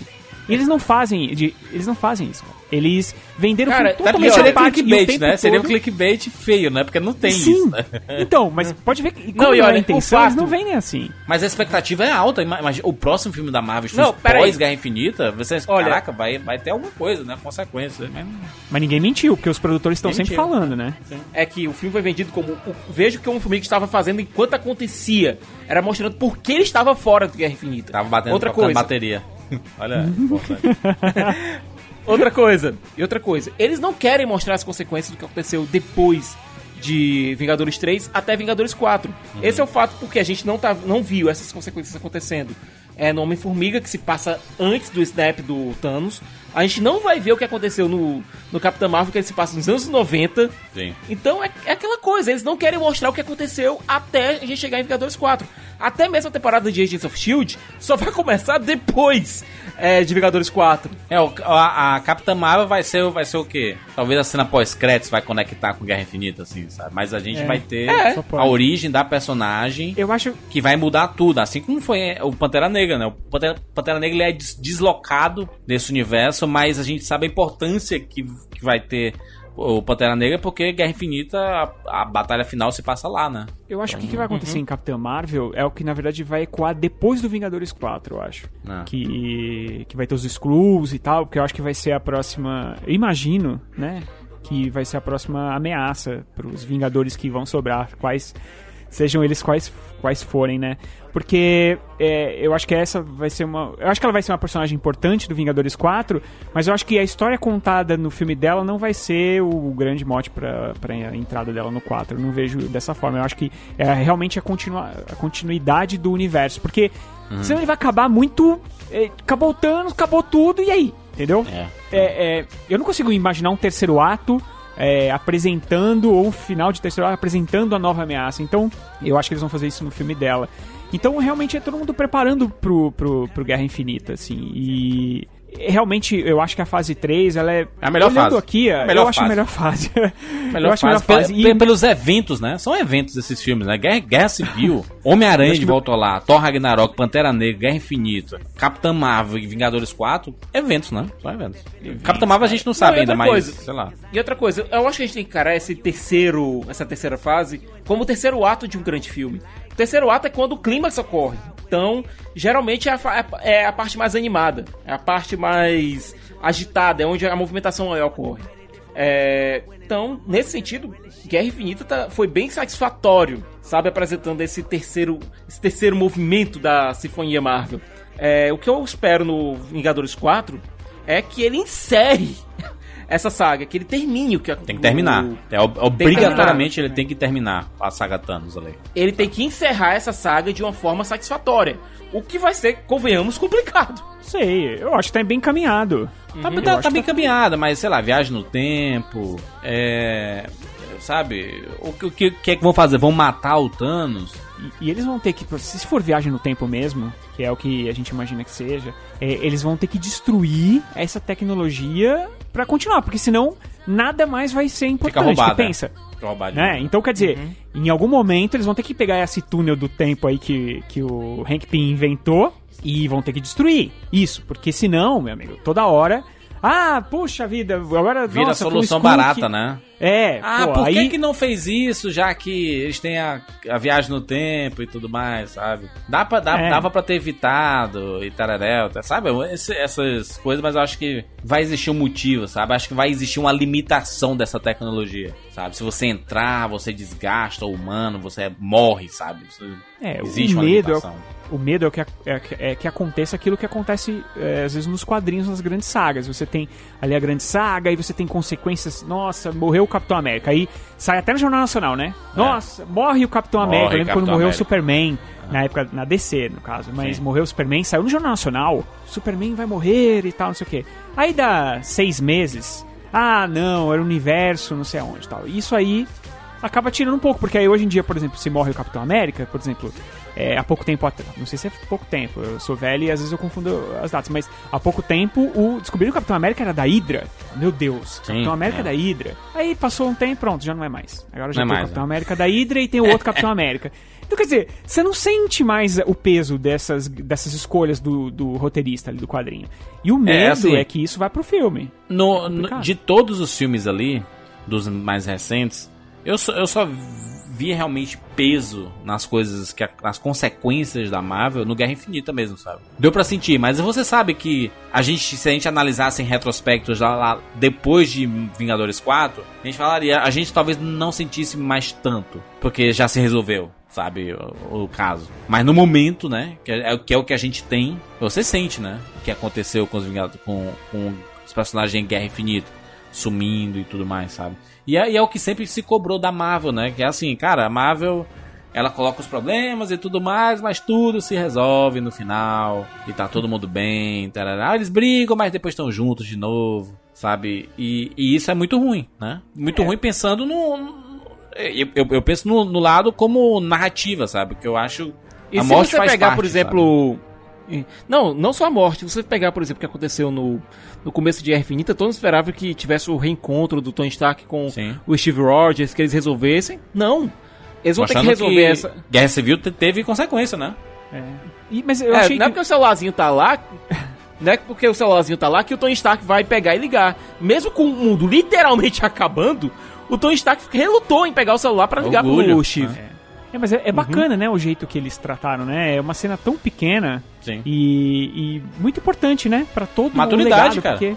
Ah, é, é a maturidade da Marvel Studios. Eu tô falando, essa fase legal, é a grande maturidade da Marvel Studios, inclusive lidar com temáticas que não estavam sendo abordado antes. Tipo, a fase 4, ela promete ter muito disso, sabe? O filme da Viúva Negra, sabe? De outras personagens. A gente pode ter uma, um novo salto na Marvel Studios, eles vão precisar, né? E aí a gente não sabe se na- nessa fase 4 eles vão utilizar os X-Men, né? A gente não sabe se os X-Men vão fazer parte desse universo Marvel Studios, sabe? Ou se vai ser criado um algo separado pra depois juntar, sabe? A gente tem a possibilidade dos Eternos, que foram criados pelo Jack Kirby e depois recriados é, pelo Neil Gaiman, é, entrarem nesse universo também. Quarteto Fantástico. Uhum. Pode entrar Quarteto também. Fantástico, cara, que, que tem que entrar, cara.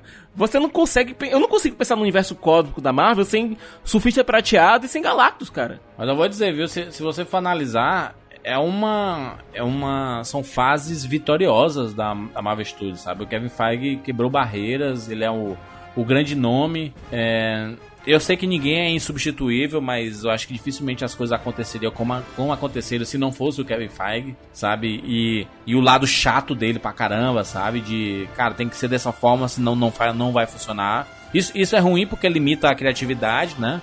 Mas ao mesmo tempo é que faz as coisas funcionarem, né? Que é a, a parada mais difícil que tem do outro lado, né? Da DC ali. Não tem essa Então- pessoa, sabe? Exato, cara. E você consegue perceber que isso é um grande problema lá, né? Porque os filmes parece que não se. ah, Eles, eles têm a obrigação de se conversar, de conversarem entre si, mas eles não conversam direito. Cada um faz de um jeito e tal, e aí o, o universo que. que Parece o- trabalho o em God grupo, que Snyder- cada um faz o seu e depois a gente junta. Não é verdade? Aquele universo que o God Snyder, né, o grande God Snyder, tinha feito ali, criado, não, ele que vai tomar conta agora. E aí, no primeiro tropeço que eles olham, não, Tira joga ele. isso aí tudo corta no lixo. É. E aí, só que o filme tá na metade. Cara, é, é- é- Assim, as pessoas depois reclamam, ah, o pessoal. Né, Jurandir? Que tipo, ah, não, o pessoal pega muito no pé da DC e tal. Mas é porque a gente sabe que o universo da DC, o universo da Marvel, são, são heróis pé no chão. São heróis que É. você acredita, são heróis do dia a dia. Um, um cara era dono de uma fábrica de armas, de uma empresa armamentista. O outro cara era um soldado magrinho. O outro E cara. não existia a expectativa de. Será que esse filme vai, vai ser o filmaço de não sei o que e tudo mais? Não, porque pouca gente Não. conhecia o Homem de Ferro lá em 2008, né? A não ser as pessoas dos quadrinhos, dos desenhos, dos videogames ali e tal. Exato. Mas era. É, não, não era mainstreamzaço, como é tipo uma DC. Vamos fazer um novo filme do Batman? Caraca, é o Batman, rapaz. É. Né? Exato, até porque a gente já tem um histórico de filmes do Batman, a gente já Sim. tem um histórico de. Ah, já existia a série do, do Superman quando? 1950? 30? O Do Batman acho que é 1930, né, Sicas? O Sicas deve saber melhor que eu. Mas A gente tem, tem, coisas. a gente tem séries. É, a gente tem essas Anos séries 60, que. Cineséries, né? Esse- Cineséries, que eu tô esses dizendo. Personagens estão, é, esses personagens estão no imaginário da DC, por exemplo, há 80 anos. Da Marvel, estão desde os anos 60. Capitão Cara, América, desde os anos 40. Então. E eles, cara, são, e eles são deuses, né? O Superman é um deus, a, a, a Mulher Mulher Maravilha. Maravilha é uma deusa, o Aquaman é, é filho de, de um deus, de uma deusa. Então quer dizer, cara, cê- você, você espera grandes coisas, você já teve grandes coisas. Esse que é o grande A problema. Você expectativa tem, já é alta, né? cara, é, qualquer Batman vai ter que ser comparado com o Batman do Nolan. E aí? É, é, cara, queira ou não, talvez por isso o filme da Mulher Maravilha. Eu, eu gosto muito do filme da Mulher Maravilha. Mas talvez por isso a gente tenha aceitado melhor. Porque Sim. não tem com quem você comparar. Você vai comparar com a série de TV? Não dá, né, Não tem, cara? é. Você não tem com que comparar. O Então, 2 de já vai é sofrer isso, né? Se ele não for igual, ou pelo menos melhor, as pessoas já vão Exato. falar assim, ih, rapaz, faltou uma coisa aí, né? Tá É, faltando. e exato. tal." Não, e o Tanto que- é, Tanto é que ele já tá vindo com essa, com essa história de ser um novo capítulo e não uma continuação direta. Ex- Então, cara, isso já. Olha, é, existia uma grande expectativa. Isso aqui é de Marvel, não é da DC, mas existia uma grande expectativa da minha parte com Mulher Maravilha 2, porque eu acho o primeiro bem legal, tirando o terceiro ato.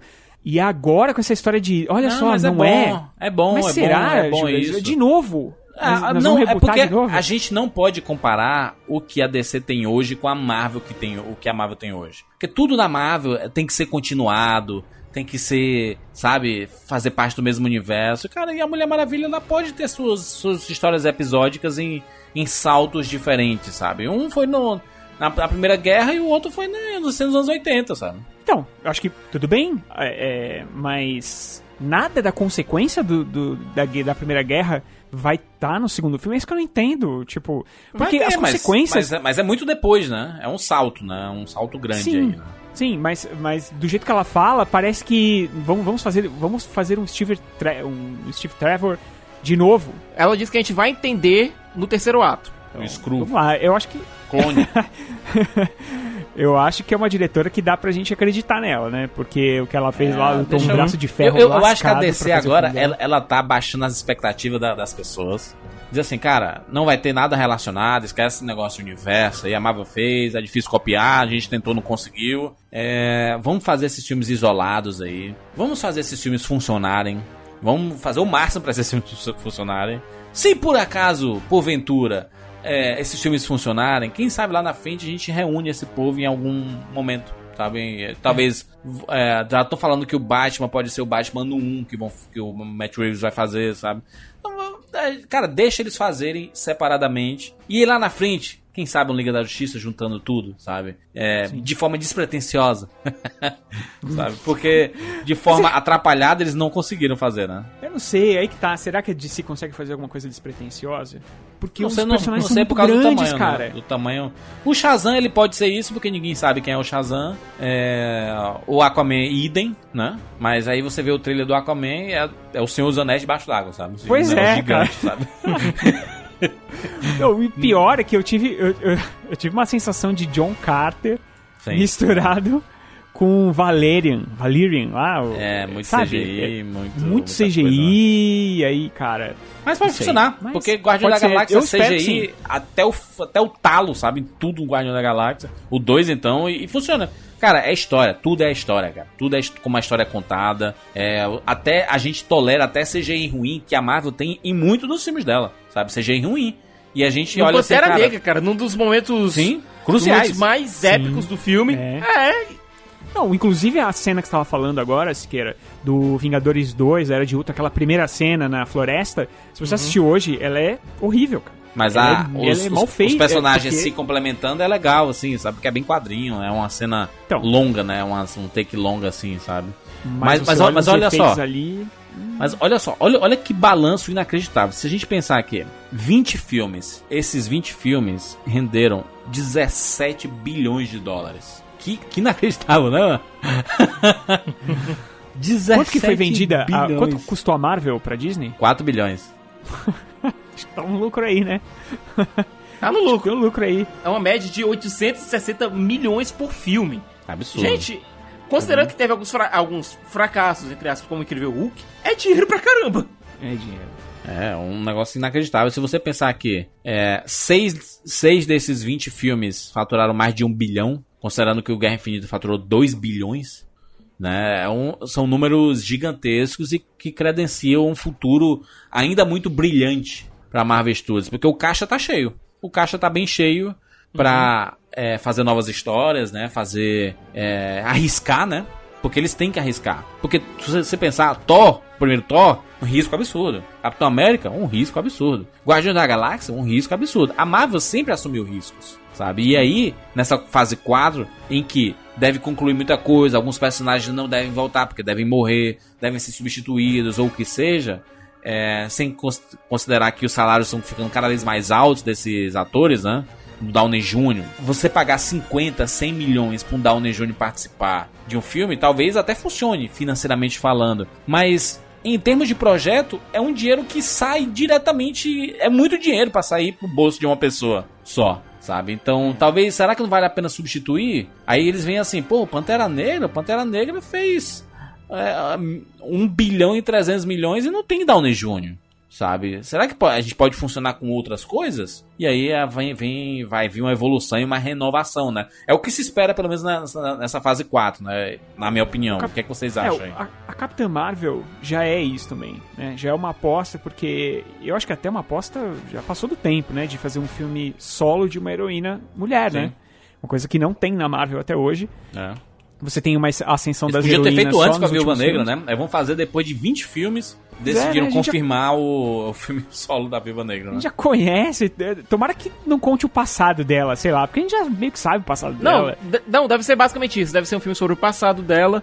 É, deve mostrar aquelas missões que ela Budapeste. fazia na época que era é, Budapeste, São Paulo, aquilo que o Loki Hum. falou lá no Vingadores 1. A gente tem o filme da Viúva Negra, a gente tem o filme da Capitã Marvel, tem Homem-Aranha que tá sendo filmado já, Longe do Lar, Homem-Aranha Longe do Lar, Guardiões 3, que deve encerrar essa essa versão dos Guardiões e ninguém sabe como é que vai ser o futuro dessa equipe agora, né? Esses que estão confirmados. A gente tem rumores sobre Eternos, a gente tem o Quarteto Fantástico e os X-Men voltando agora pra dentro da Marvel Disney. É, a gente não sabe o que, é que vai acontecer com os medalhões, a gente não sabe o que vai acontecer com o Thor, com o Capitão América, ou com o Homem de Ferro, ou com o Hulk. Hulk é um filme que é um cara que não pode ter filme solo por conta dos problemas com a Universal. Então a gente tem esses heróis, entre, a, entre muitas e muitas aspas, secundários, assumindo. O Homem-Aranha é uma certeza. O Homem-Aranha é um dos grandes, é uma garantia que eles têm. Tanto é que eu acho que desses que ele tem, eles têm agora, depois dos, dos últimos acontecimentos, o Homem-Aranha é o mais certo que eles têm desse, dessa fase 4. É o sucesso mais garantido que eles têm. É o, é o cara mais testado que eles têm. É, a gente tem uma continuação de Pantera Negra que é inevitável acontecer. Sim, vai ter, com Sim, certeza. Com né? certeza. Uhum. E, vão, e vão juntar Com Thor e Hulk de novo, né? Eles vão juntar, né? Eu não vou deixar. é, Foi, fez muito sucesso, cara. Fez muito sucesso acho que- isso. Eu acho que o Chris Hemsworth, ele não é muito caro.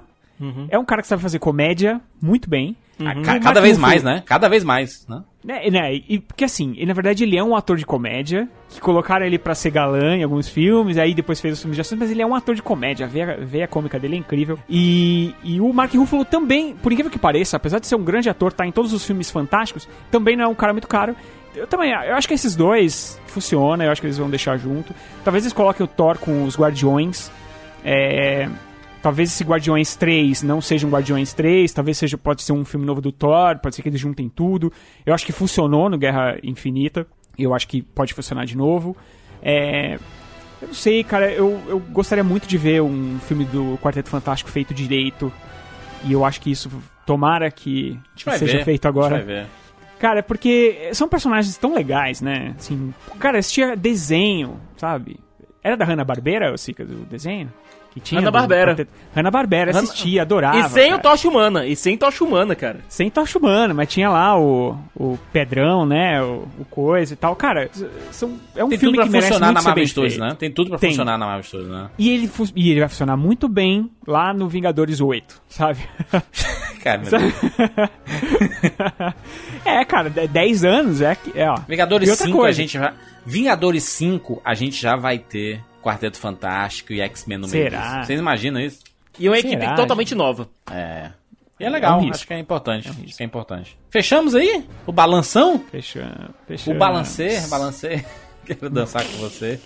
É, fechamos aí o balanço da Marvel Studios 10 anos. Vou reforçar aqui que nós temos links na postagem desse podcast em que é, eu e Siqueirinha fizemos, na época de lançamento de- do Guerra Infinita, um especial com 10 vídeos, na verdade 9 vídeos, é, falando toda a trajetória da Marvel Studios até Guerra Infinita.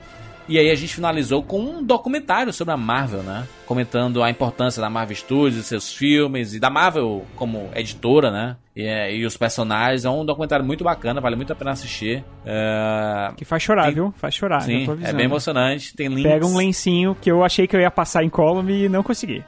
tem links na postagem. aí. Inclusive, reforçar mais uma vez que estamos aqui no Rapadura Cash há, há 10 anos é, cobrindo esse universo Marvel, né? A gente tem sobre os 20 filmes lançados até este momento. É, o Rapadura existe há, doi- há 12 anos, né? O podcast há 12 anos e há 10 anos a gente cobre todos os filmes do universo Marvel Studios. É uma satisfação e um orgulho absurdo É provavelmente o único podcast brasileiro que cobriu todos os filmes lançados da Marvel Studios. Então é uma satisfação e um orgulho muito grande poder continuar fazendo parte disso. E a gente sabe que é importante pro público também, né? Porque se acostuma a ver, a ouvir, a ouvir nossos podcasts, a teorizar junto com a gente, a especular o futuro junto com a gente, né? E ver se a gente acertou ou não. É muito bacana, inclusive, reouvir esses podcasts feitos em. Cara, o primeiro de Ferro foi há uma década atrás, né? É muito tempo, né? É muito chão, menino. É muito chão, a gente está aqui na atividade. Você pode continuar comentando no rapaduracast.com.br. Deixa aí a tua opinião, o teu balanço geral. Você acha que a Marvel entrou pra história? Você já acha que esses filmes vão ser lembrados daqui 30, 40, 50 anos? Será que vai existir uma comemoração dos 30 anos do primeiro Homem de Ferro? E as pessoas vão, caraca, vocês lembram? Lá em 2008 a gente assistiu e tinha o Nick Fury no final. Vai ter essa lembrança? Sabe? Deixa aqui nos comentários, porque é muito importante é, você compartilhar essa opinião, porque daqui a alguns anos a gente retorna para ver esses comentários e ver assim, caraca, não é que as pessoas lembram mesmo? É, a gente tem um arquivo muito legal e faz parte dessa, dessa história também aqui no Rapadura Cast. Muito bem, gente. Todos os links que nós comentamos tem aqui na postagem. E a gente se encontra na próxima edição. Tchau!